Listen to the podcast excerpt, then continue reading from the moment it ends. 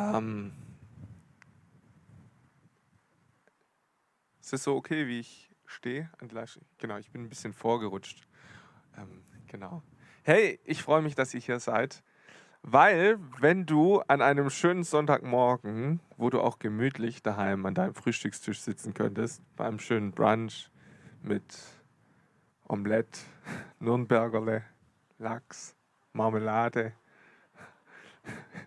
in der Wärme und du trotzdem hier bist, dann zeigt es auch ein ganz bisschen was einfach von deinem Herzen, dass du sagst, jawohl, mir ist die Gemeinschaft wichtig ähm, und auch einfach Gottes Wort zu hören, Lobpreis, was wir hier heute Morgen machen. Das finde ich einfach toll. Alle, die am Livestream sind, danke, dass ihr eingeschaltet habt. Das zeigt nämlich auch, dass es euch wichtig ist, auch wenn ihr daheim seid. Genau. Und mein Herz heute Morgen ist einfach, dass wir ja, neu entflammt werden für das Thema Gebet. Und jetzt bitte schalt nicht gleich ab, weil es ein Grundlagenthema ist, sondern lass uns da gemeinsam ähm, rangehen. Und das persönliche Fazit, was du aus der Predigt ziehst, ich, das, mein Wunsch wäre nicht, dass du sagst, ja, ich weiß, ich bete zu wenig und ich muss mehr beten. Das soll nicht das Fazit sein, sondern es soll heute um unsere Prioritäten beim Beten gehen und letzten Endes um dein Herz, wie immer. Ähm, Wenn es um Gott geht, geht es auch um unser Herz ihm gegenüber. Und ich möchte mit einer kurzen Reflexionszeit anfangen und uns einfach mal kurz überlegen und vor Augen führen, wie sieht dein persönliches Gebetsleben aus? Ähm, erste Frage, betest du überhaupt außer das Dankgebet vor dem Essen? das zählt nicht. Also doch, das zählt schon, aber das ist nicht das, was eine richtige Herzensbeziehung ausmacht zu Gott, ja. Und Wetter ist auch kein Gebetsthema, was jetzt zählt heute Morgen, ja. Was sind deine Themen? Und wie sehen deine Gebetsthemen aus? Genau, betest du überhaupt? Was sind deine Themen? Wie sieht deine Gebetszeit aus? Ich würde euch kurz einfach einen Moment geben und dass ihr überlegen könnt.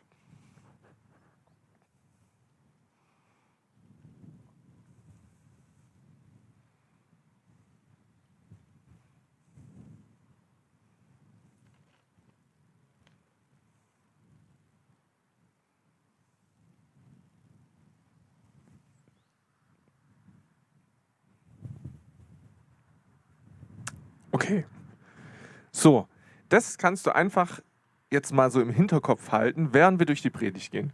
Weil die Predigt und das Wort Gottes, es soll ja auch mit dem was zu tun haben, was, was wir machen und auch vielleicht mal konfrontieren.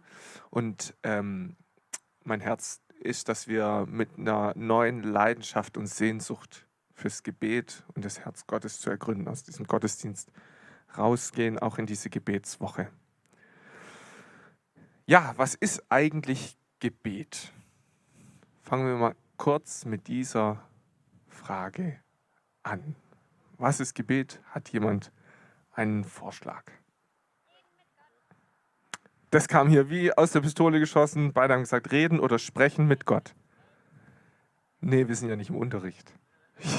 Ich, habe zwar so ein bisschen die Lehrerausstrahlung, ja, auch wegen meiner Brille habe ich gelernt. genau, reden mit Gott. Ja, so einfach ist es. Und es ist ein unheimliches Privileg, dass wir als Kinder Gottes haben, mit Gott reden zu dürfen. Gott ist keine Statue, kein ferner Gott, sondern er ist ein redender Gott. Wo gibt es denn sowas? Ja, das ist was unheimlich Besonderes. Und wie, nicht nur wir reden, sondern er redet auch. Das ist das Besondere an unserem Gebet. Und das ist ein Privileg für die Gläubigen, die Jesus nachfolgen. Jesus sagt, meine Schafe hören meine Stimme. Und die anderen hören sie nicht. Also die hören das Klopfen des Heiligen Geistes, das Ziehen des Vaters an ihrem Herzen, zu ihm zu kommen. Aber dieses, diesen Austausch, dieses Reden mit Gott, was wir haben dürfen als seine Kinder, haben die, die nicht Gottes Kinder sind, nicht. Insofern ist es ein unheimliches Privileg, was wir haben. Möglich ist es durch Jesus, der den Weg zum Vater frei gemacht hat und uns den Heiligen Geist hier gelassen hat, der uns den Vater zeigt. Und die erste Frage, die ich uns heute Morgen stellen möchte oder dir persönlich stellen möchte, ist die Frage, weißt du, mit wem du redest? Gebet ist ja mit einem, also Gebet mit einem unsichtbaren Wesen, also mit Gott ist ja manchmal auch eine abstrakte Sache. Und ich finde immer ein natürlicher Vergleich hilft, ähm, sich zu veranschaulichen, was Gebet eigentlich ist. Gebet ist Reden mit Gott als Vater. Er kennt uns von klein auf. Wir sind aus ihm geboren. Ja, diese äh, Realität, selber Vater zu sein, erlebe ich ja. Das ist schon was Besonderes, die Beziehung zu einem Kind. Und du siehst es so aufwachsen der Jahre und erzählt mir auch ganz viele Sachen. Ich verstehe bloß nichts. Also so Quakaduka und so. Ja, Gott versteht uns und er ist unser Vater. Also diese, diese Wirklichkeit schwingt da mit im Gebet, wenn wir mit ihm reden. Und Gott ist auch, Gott, Jesus ist unser Freund und Bruder. Mit meinem Vater rede ich anders wie mit Freunden oder mit meinem, meinen Brüdern. Und Gott ist auch der Heilige Geist. Und der Heilige Geist ist unser Helfer, so zu leben, wie es Gott gefällt, der uns überführt von Sünde, Gerechtigkeit und Gericht und mal am Herzen anklopft, der neue Frische schenkt, der neuen Frieden schenkt, ähm, der diese Realität Gottes in unserem Herzen lebendig macht. So, und wir reden mit Menschen unterschiedlich, je nachdem, wer sie sind, was sie verkörpern, welches Amt sie bekleiden. Jetzt ist ja gerade der Tod der Queen überall in den Medien. Ich stelle mir so vor, dass man mit der Queen anders geredet hätte als ja, mit einem Kumpel. Und wenn wir uns Gott nähern im Gebet, dann hilft es, sich diese verschiedenen Eigenschaften Gottes bewusst zu machen. Ja, wir haben eine tiefe Vertrautheit mit Gott als Vater und dürfen deswegen auch aber lieber Vater sagen. Oder manche reden ihn auch als Papa an. Und das ist okay. Das ist gut, weil Gott ist Vater.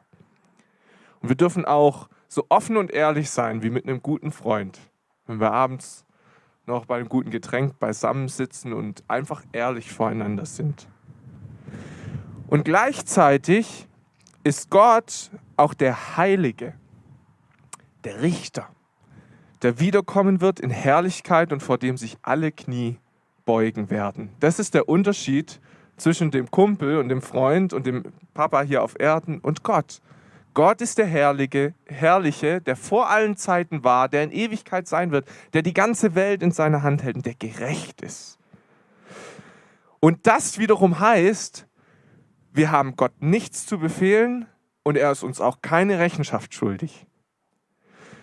Und ähm, es das im Hinterkopf zu haben, gebietet automatisch auch gleichzeitig eine Haltung der Ehrfurcht vor Gott.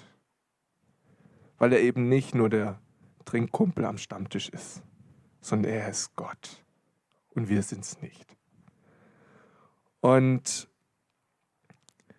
der Psalm 103, Vers 13, der formuliert es ganz treffend und der vereint beide Aspekte. Ich mag diesen Vers irgendwie. Da steht, wie ein Vater sich über die Kinder erbarmt, so erbarmt sich der Herr über die, die ihn fürchten.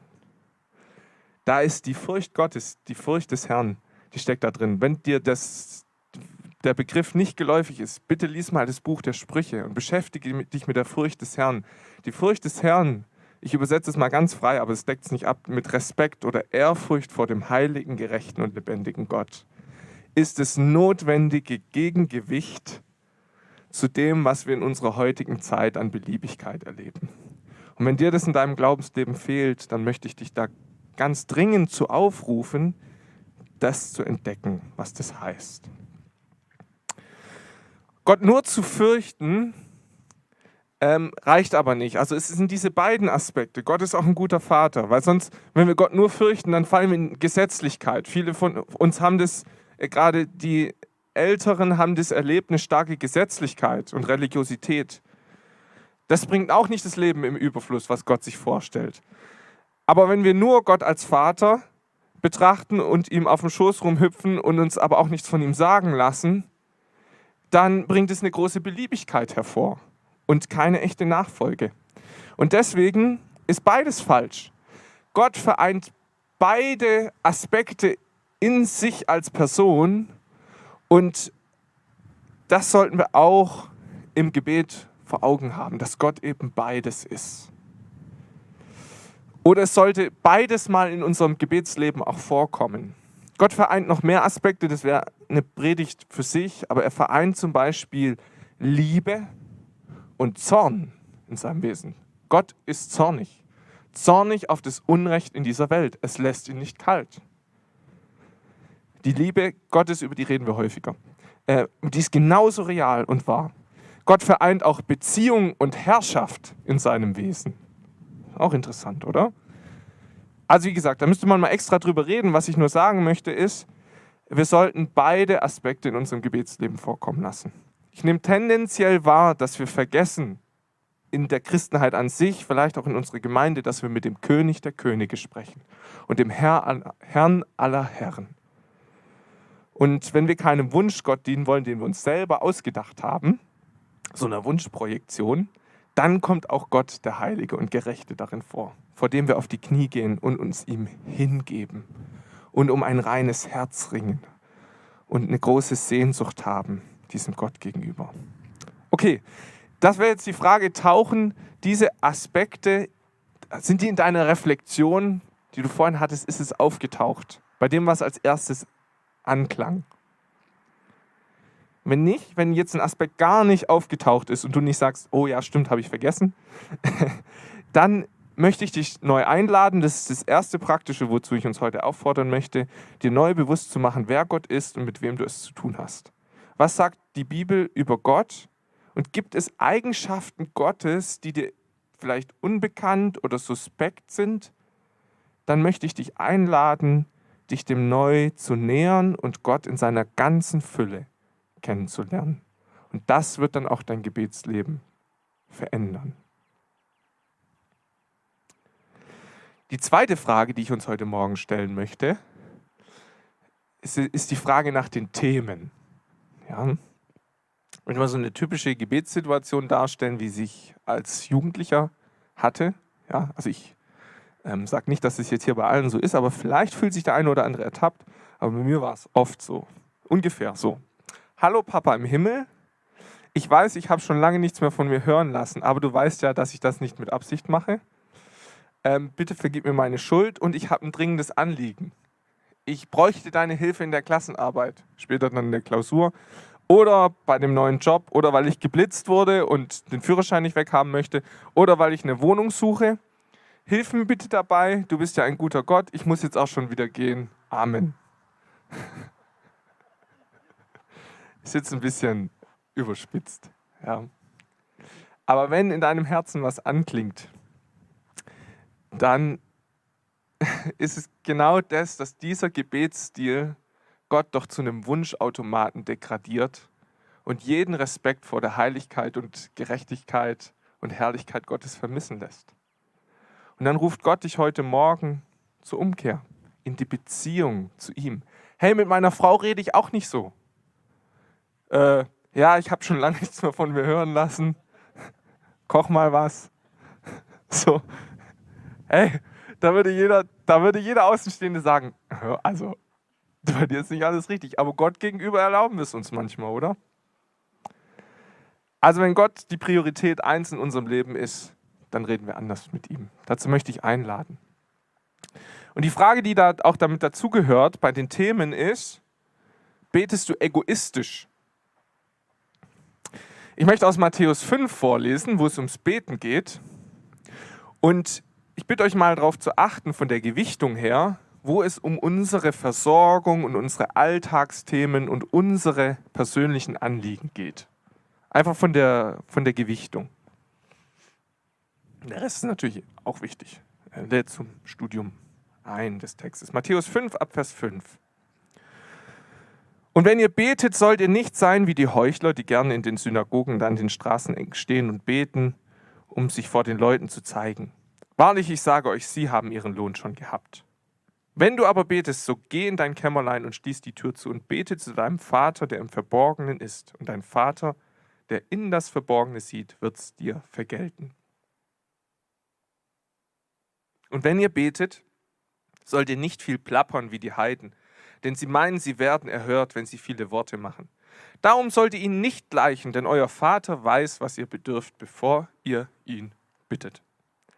Darum sollt ihr so beten. Unser Vater im Himmel, dein Name werde geheiligt, dein Reich komme, dein Wille geschehe, wie im Himmel, so auf Erden. Unser tägliches Brot gib uns heute und vergib uns unsere Schuld, wie auch wir vergeben unseren Schuldigern. Und führe uns nicht in Versuchung, sondern erlöse uns von dem Bösen. Denn dein ist das Reich und die Kraft und die Herrlichkeit in Ewigkeit. Amen. Das ist ja ein sehr bekanntes Gebet. Und da lohnt es sich übrigens, also sich von den Gebetsthemen auch wirklich dran zu orientieren in der, in der eigenen Gebetszeit oder, oder das Gebet des Vaterunser auch zu beten. Und wenn wir jetzt mal drauf schauen, dann taucht die Versorgung, unsere Alltagsprobleme, die tauchen da schon drin auf. Aber es wird eingeleitet mit, Gott weiß eh schon, was ihr braucht, bevor ihr ihn bittet. Und dann ist genau ein Halbsatz oder ein Satz wert, je nach Satzzeichen, was man verwendet, nämlich ähm, unser tägliches Brot gib uns heute. Und der Rest vom Vater unser geht um andere Dinge, geht nicht um unseren Wohlstand, unsere Gesundheit und unsere Alltagsprobleme. Also wenn das der Kern unseres Gebetslebens ist, dann haben wir ein echtes Problem in unserer Gottesbeziehung. Dann beten wir egoistisch. Ich sage mal so, es gibt theologische Bewegungen, Strömungen, die haben das ein bisschen befeuert. Ich nenne es normal nicht so direkt so, aber zum Beispiel die Wort des Glaubensbewegung. Ähm, jetzt habe ich es doch gesagt.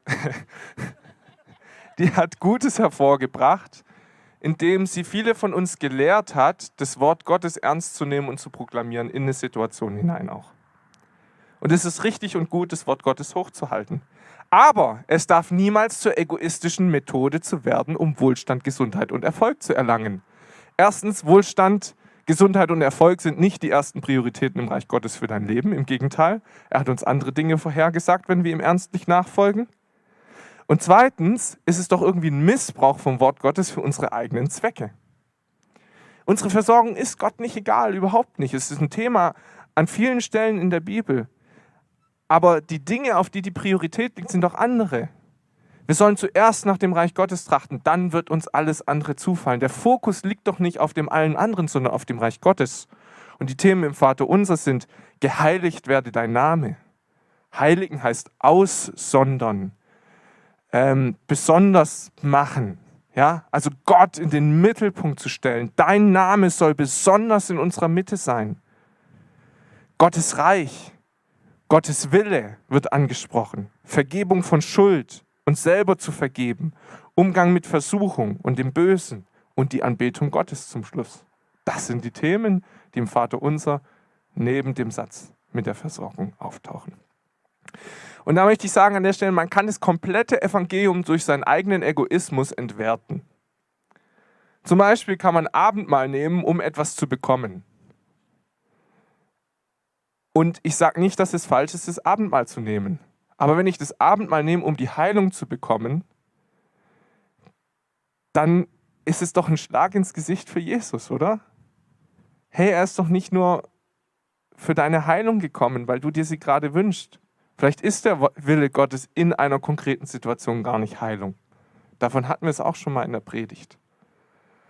Sondern einfach, ich sage nicht, dass, dass Gott nicht heilt oder dass Heilung falsch wäre, aber der Fokus, unser Herz sollte doch sein voller Dankbarkeit, dass dieser große Gott sich in uns, in Jesus gezeigt hat und ans Kreuz gegangen ist und dass seine Kraft da ist, dass der Fokus auf Jesus liegt und nicht um etwas zu bekommen.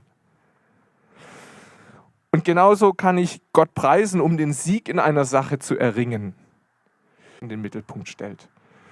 Und diese Versuchung, das selber bei uns in unserem Glaubensleben zu tun, ist ganz real, weil wir sind da ständig mit konfrontiert. Die Welt predigt, Du musst individuell sein, dich selbst verwirklichen, finde dein Selbst und so weiter. Stell dich in den Mittelpunkt, deine Bedürfnisse, dein Konsum. Aber das Evangelium predigt was ganz anderes. Jesus im Mittelpunkt in allem, unser Leben hingegeben für ihn. Und wenn du selber im Mittelpunkt deines Gebetslebens stehst, dann möchte ich dich heute zur Buße auffordern, umzukehren. Jesus ist nicht gekommen, damit wir unser eigenes Königreich bauen, sondern seins. Es sollte auch übrigens nicht nur um Sünde gehen in unserem Gebetsleben. Ich war dann voll oft, habe ich mich Gott genähert, so innerlich, und dann sind mir erstmal alle meine ganzen Sünden bewusst geworden. Ich weiß nicht, ob du das kennst. Auch so dieses Thema Selbstverdammnis oder, oder Scham ist für mich schon sehr real oft gewesen. Und es ist manchmal immer noch. Aber das darf nicht der einzige Inhalt meines Gebetslebens sein, weil dann habe ich auch irgendwas vom Evangelium nicht verstanden, der uns heilig nennt und gerecht nennt und frei macht mit dem neuen Menschen. Ähm, oder mit der Taufe zum Beispiel habe ich dann was nicht verstanden. Nein, es soll um die Dinge Gottes gehen. Um jetzt mal wegzukommen von dem, was es alles nicht gehen soll. Ich sage das nicht mit einem, mit verurteilenden Herzen. Ich bin da ja kein Stück besser. Aber ich merke das eben bei mir selber, diese Gefahr, dass, dass andere Dinge im Mittelpunkt stehen und Gott nicht mehr. Kolosser 3, die Verse 1 bis 3. Da steht, um was es gehen soll. Wenn ihr nun mit dem Christus auferweckt worden seid, so sucht, was droben ist, wo der Christus ist, sitzend zur Rechten Gottes. Sind auf das, was droben ist, nicht auf das, was auf der Erde ist. Denn ihr seid gestorben und euer Leben ist verborgen mit dem Christus in Gott. Und weil wir auf das sinnen sollen, was droben ist, lehrt uns Jesus auch zu beten, dein Reich komme, dein Wille geschehe. Lasst uns Menschen sein, die beim Beten darum kreisen. Dein Reich komme, dein Wille geschehe. Und ähm, das ist die Frage, die gleich damit da verknüpft ist, betest du für die Dinge, die seinem Herzen entsprechen? Also betest du egoistisch, war die eine Frage und die Frage, die positiv formulierte, betest du ähm, Dinge, für Dinge, die seinem Herzen entsprechen? Ähm, da, ich ich setze jetzt einfach da noch eine Schippe drauf, bei dem, wo es um Korrektur geht. Also ich habe eine Predigt gehört, da hat der Prediger gesagt, Gleichgültigkeit gegenüber den Themen Gottes oder gegenüber dem Herzen Gottes ist Religiosität. Re Religiosität ist, wenn die Regeln bleiben, aber die Beziehung fehlt. Also ein, ein Mangel an Beziehung. Und wenn es uns an Beziehung mangelt, dann sind uns die Themen egal, die Gottes Herz bewegen. Und dann sind wir religiös, aber wir folgen Jesus nicht. Oder positiv formuliert, wenn wir in Beziehung mit Gott sind, dann bewegt unser Herz auch, was sein Herz bewegt. Wie könnte uns das kalt lassen? Also jetzt wieder der Vergleich zu einer Ehe oder zu einer Freundschaft. Hey, die Themen des Gegenübers, die sind mir doch nicht egal. Ja? Und ganz genauso kann, können Gottes Themen mir unmöglich egal sein, ähm, wenn ich mit ihm in Beziehung bin. Wir lesen in der Bibel Geschichten von Gruppen von Menschen, denen Gottes Herzensanliegen egal waren. Das sind sehr harte Geschichten in Matthäus 24 und 25. Da geht es zum Beispiel um dieses Weltgericht mit den Schafen und den Böcken. Die Schafe, das sind stellvertretend die, die Gerechten, die zu Gott kommen dürfen, und die Böcke sind die, die nicht zu ihm kommen dürfen. Und was war der Unterschied? Die einen haben den Dienst an den Geringen getan, haben ihnen Kleidung gegeben, Essen gegeben und so weiter, und die anderen nicht. Und der Dienst an den Geringsten ist ein ganz großes Herzensanliegen von Gott. Da braucht man nur mal im Alten Testament die Propheten lesen. Meine Güte, wie Gott sich darüber aufregt, über diese Ungerechtigkeit in dieser Welt. Das lässt ihn nicht kalt. Und das ist der Unterschied gewesen zwischen den Ziegen und den Böcken. Und dann gibt es noch andere Gleichnisse, der treue und der böse Knecht, die Jungfrauen mit ihren Lampen, die auf das Kommen des Bräutigams warten, das Gleichnis mit den anvertrauten Talenten und das, Welt, das Weltgericht über die Ziegen und Böcke habe ich schon erwähnt. Und in allen Gleichnissen ist gemein, äh, die haben gemeinsam, dass die eine Gruppe den Willen Gottes und das Herz Gottes ignoriert und die anderen tun es. Und es zeigt, wie wichtig es ist, dass wir uns damit auch auseinandersetzen. Ähm, weil die Sünden, die jetzt hier zur Trennung von Gott führen in diesen Kapiteln, sind alles keine Tatsünden. Manchmal sind ja Menschen so auf dem Trip, dass sie sagen, ah ja, ich läster ja nicht mehr, seit ich Christ bin und ich bringe, glaube ich, auch niemanden mehr um. deswegen äh, sieht man ja an meinem Leben, dass ich ein guter Christ bin, weil ich ja bestimmte Dinge nicht mehr tue. Ähm, das, die Sünden, die hier jetzt erwähnt werden, sind Unterlassungssünden, also Dinge, die wir nicht tun. Gleichgültigkeit, Religiosität. Ähm, und deswegen, ja, es geht nicht nur darum, nicht nur Dinge nicht zu tun, sondern auch Dinge zu tun, die das Gott, Herz Gottes widerspiegeln. Dass wir also im Gebet darum ringen, den Willen Gottes zu erkennen. Was ist denn sein Herz? Was sind die Dinge, die ihn in meiner konkreten Situation beschäftigen? So, und jetzt sind wir eigentlich an dem Punkt, wo, wo die Reise hingehen sollte. Eigentlich steht und fällt alles mit der Frage, was ist Gottes Herz und was ist sein Wille. Darauf soll unser Gebet ausgerichtet sein. Und da habe ich eine Bibelstelle in Römer 12, Verse 1 und 2, da steht, richtet euch nicht nach den Maßstäben dieser Welt, sondern lasst die Art und Weise, wie ihr denkt, von Gott erneuern und euch dadurch umgestalten, so dass ihr prüfen könnt, ob etwas Gottes Wille ist, ob es gut ist, ob es Gott gefallen würde und ob es zum Ziel führt. In dieser Bibelstelle ist die Voraussetzung zum Prüfen des Willen Gottes die Erneuerung des Denkens.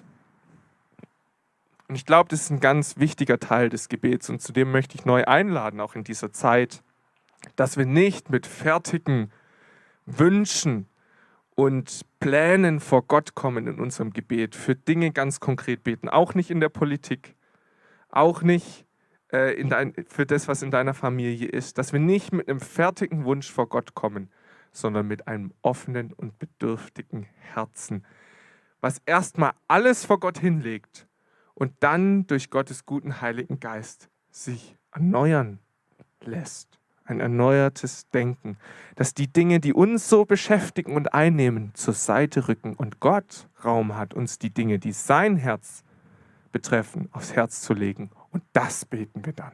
Das beten wir dann. Wir sind oft, oft vorschnell dabei, für, für eben für Friede, Heilung und so weiter zu, zu beten, ähm, wo Gott vielleicht zuallererst mal Errettung auf dem Herzen hat. Ja, ich habe jetzt einen Bericht von der Ukraine gelesen. Da ist ein Pastor, der ist als einziger von seiner 65-Mann-Gemeinde in der Ostukraine geblieben. Und alle anderen sind weg. Und er sagt, es ist, Gott möchte halt, dass ich hier bin. Und jeden Sonntag kommen 700 Leute in den Gottesdienst und sie predigen Bekehrung und Errettung. Sie predigen das Evangelium. Natürlich ist es gut, für Frieden zu beten, aber noch mehr brauchen diese geplagten Seelen Jesus, ihren Retter, damit sie in Ewigkeit bei ihm sind. Ich möchte das Friedensgebet gar nicht entwerten, aber Gottes Fokus ist doch zuallererst mal, dass sie bei ihm sind, in ewiger Gemeinschaft. Also wir kommen nicht vorhin mit der Meinung, dass wir alles besser wissen, sondern mit einem offenen Herzen die Reinigung dieser Herzensmotive, auch was die Gemeinde angeht, ihr Lieben. Ich ertappe mich oft dabei, dass ich so, so tolle Vorschläge habe. Ja. Hey, lass uns doch in dieser Gebetswoche, auch in den gemeinsamen Gebetstreffen, gemeinsam mit einem bedürftigen und offenen Herzen vor Gott kommen und um den Willen Gottes gemeinsam ringen. Sagen Gott, wir haben die Weisheit nicht mit Löffeln gefressen. Wir leben in einer schwierigen Zeit. Es ist einfach so. Und auch die Gemeinde stellt es vor gewisse Anforderungen, dass wir sagen, Gott, hier sind wir, gebrauche uns, leg uns deine Themen auf, aufs Herz und nicht unsere eigene Agenda zu verfolgen. Natürlich habe ich eine Vorstellung, von, wie Dinge laufen sollten. Aber Gottes Vorstellung ist doch die wichtige. Okay, dieses bedürftige Herz ist mir da wichtig, um den Willen Gottes zu erkennen. Und dann gibt es noch ein paar Themen, die, die, um die wir ringen können, die mehr Raum in unsere Gebetszeit einnehmen sollten als der Alltag. Und das ist zum Beispiel die Erkenntnis von Gottes Wesen. Heiligung darf auch einen Raum einnehmen, aber nicht nur, dass wir uns in unserer Sünde wühlen, sondern eher zu sagen, Gott, veränder du mein Herz. Ich brauch's. Ich brauch's. Und diese, mit dieser Sehnsucht nach Gottes Eingreifen. Oder dass wir beten, Jesus, komm bald. Maranatha, Jesus, komm bald. Stell du Gerechtigkeit wieder her. Oder dass wir für die Geringen und die Notleidenden beten. Das sind alles Dinge, wo es Bibelstellen zu gebe, die ich euch jetzt erspare. Ähm, aber ich möchte in dieser spannenden Zeit dazu auffordern, eben bevor wir losreden und unsere eigene Agenda zu bringen, erstmal uns mit dem Herz Gottes zu connecten und von ihm zu empfangen. Auch in dieser Woche, die bietet Raum da dafür. Lasst uns keine Gruppe von satten Besserwissern sein, sondern wenn Jesus wiederkommt, dann soll er uns auf den Knien finden, vor seinem Thron und auf der Suche nach seinen Wegen in dieser spannenden Zeit. Auch für uns persönlich. So, jetzt lassen wir es praktisch werden. Und ich habe äh, zwei, drei Gebetsblöcke mitgebracht. Und der erste Block wäre ein Bußblock. Wenn dich das an irgendeiner Stelle konfrontiert, und das, was, was ich gesagt habe, das, das ist ja dann gut, weil wir die Chance zur Umkehr haben oder den Fokus einfach neu auszurichten, dann möchte ich dich einladen, das jetzt im Gebet auszudrücken, wo du egoistisch gebetet hast, wo du gleichgültig für Gottes Gedanken und Wege warst. Und ich glaube, das ist was, was, was zwischen dir und Gott ist. Und ich lade euch ein, aufzustehen, weil es so kalt ist. Und dann könnt ihr so ein bisschen äh, auch wippen. Es muss kein charismatischer Ausdruck sein, sondern einfach, dass es euch wieder wärmer wird. Und, ähm, ich eröffne einfach mit einem Gebet und dann lasse ich einfach wieder Raum für Stille und ich möchte dich einladen, einfach das, wo du angesprochen hast, deinem Herzen Gott gegenüber ähm, zu treten. Danke, Vater im Himmel, dass du ein redender Gott bist und dass im Gebet nicht nur wir reden, sondern du auch redest, dass unsere Herzen sich verbinden dürfen mit dir. Und Jesus, so kommen wir gemeinsam als Gemeinde vor dich und bringen dir die Sehnsucht unseres Herzens, dass wir einfach in deinem Willen sein wollen, auch was das Thema Gebet angeht. Heiliger Geist, ich bete jetzt einfach nochmal, dass du jeden von uns anrührst und in die Richtung ziehst, auch im Gebet, wo du, wo du uns hinhaben möchtest, dass du auch uns neu entflammst. Und ich bete, dass du jetzt auch die Bereiche anrührst, wo du Veränderungen in unserem Leben möchtest. Und wir wollen das jetzt einfach vor dich bringen.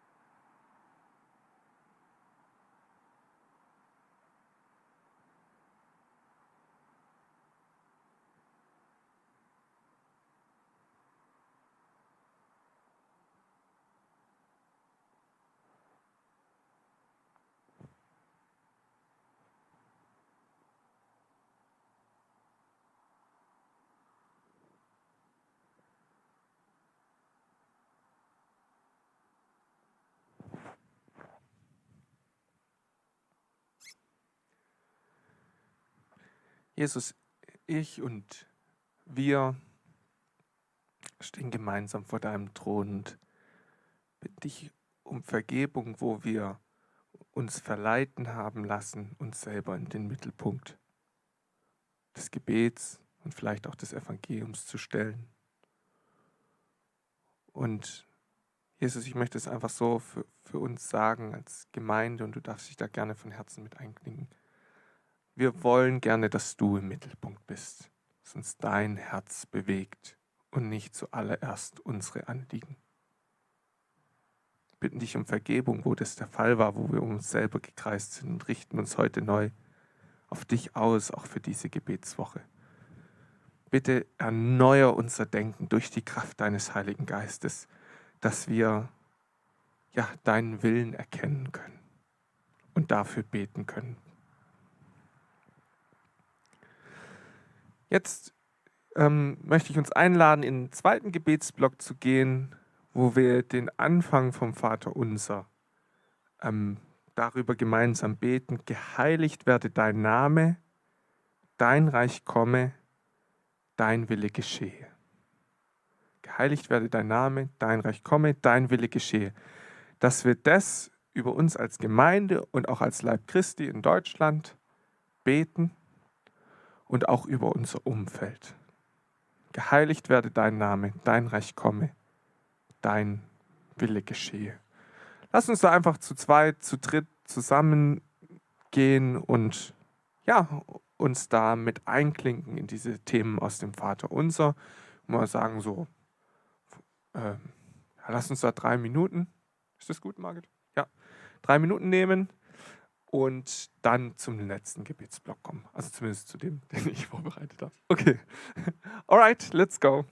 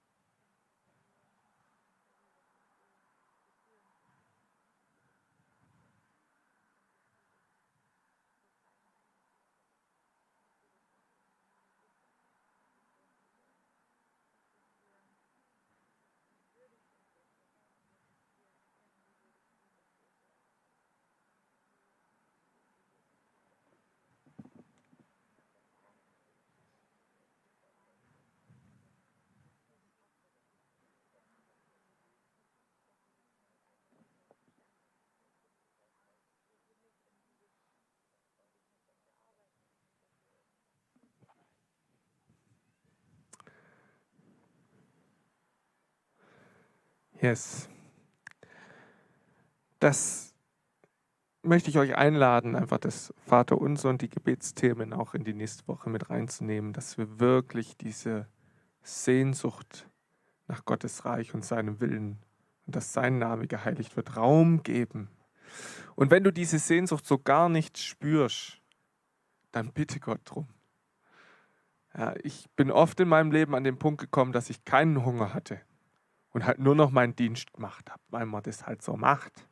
Und wenn du halt Leiter bist, kommst du aus der Nummer auch so schnell nicht raus. Und dann zu sagen, Gott, ich wünsche mir diesen Hunger, aber in meinem Alltag ist er nicht oder diese Sehnsucht fehlt. Und ich habe es immer erlebt, dass Gott dann nicht sofort, aber nach einer gewissen Zeit genau das geschenkt hat.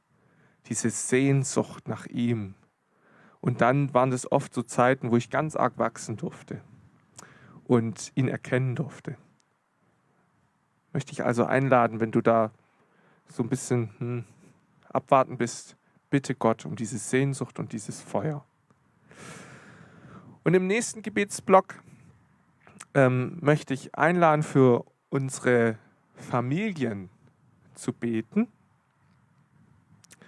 Und ähm, weil der Christoph hat ja so eine Mail rumgeschickt mit verschiedenen Gebetsthemen und heute war Gebet als Familie und ich hatte das erst falsch verstanden, dass wir für unsere Familien beten. Dann habe ich geguckt, ob noch an einem anderen Tag die Familien dran sind. Nein, sind sie nicht. Also ist heute ein guter Tag für unsere Familien zu beten und wenn ihr dann nachher nach Hause geht, dann könnt ihr auch als Familien zusammen beten. Das ist doch toll, oder? Also, genau, lasst uns für unsere Familien beten. Es sind einige, ähm, jetzt irgendwie in letzter Zeit sind ein paar Verletzungen auch passiert. Ähm, der Christoph hat sich gestern den Mittelfuß ge gebrochen. Er wird ja sicherlich Livestream schauen. Christoph, wir wünschen dir von diesem äh, Ort aus gute Besserung. Lasst uns für den Christopher beten. Und Margit, hilf mir kurz noch ein paar Sachen, für die wir in Fürbitte eintreten können. Genau, also viele Verletzungen haben mich gestern erreicht. Christopher Fuß, schwäbische Fuß gebrochen. Ähm, der Dirk hat einen, Dirk Wolland hat einen Hexenschuss. Der Finger vom Tobias Heinzig ist kaputt gegangen. Also irgendwie scheint es gerade ein bisschen der Wurm drin zu sein. Lasst uns da aufstehen und da auch Gottes Größe drüber proklamieren. Genau, das ist das eine. Ähm, einfach so dieses, dieses Anliegen von Schutz und Heilung. Und dann auch einfach das äh, für die Anliegen, die in den Familien da sind und dass Gott groß gemacht wird durch euch als Familien. Und wenn ihr jetzt hier nicht, also hier wohnt und nicht direkt Großfamilie um euch habt, dann betet trotzdem für, für die Verwandten und für euer Umfeld, nehmt die Freunde noch mit rein. Los geht's.